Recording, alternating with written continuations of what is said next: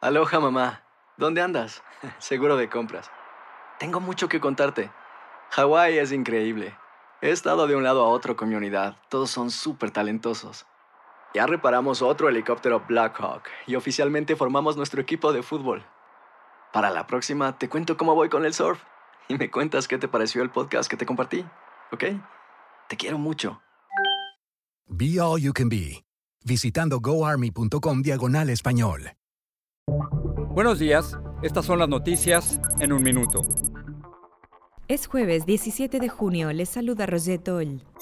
El gobierno de Biden revirtió dos reglas de la era Trump por las que se negaba asilo a víctimas de violencia doméstica o de pandillas. La medida, tomada por el fiscal general Merrick Garland, puede ayudar a muchos inmigrantes centroamericanos en sus casos en cortes de inmigración.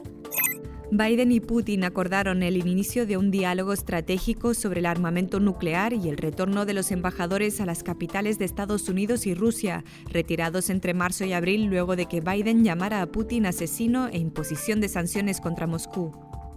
Tras anunciar que Texas seguiría con la construcción del muro fronterizo, el gobernador Greg Abbott pidió ahora donaciones en un crowdfunding para la obra y dijo que reservaría 250 millones de presupuesto para el pago inicial.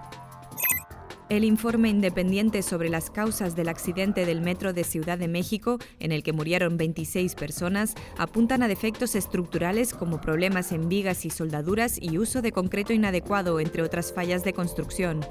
Más información en nuestras redes sociales y univisionoticias.com. Si no sabes que el Spicy McCrispy tiene Spicy Pepper Sauce en el pan de arriba y en el pan de abajo, ¿qué sabes tú de la vida?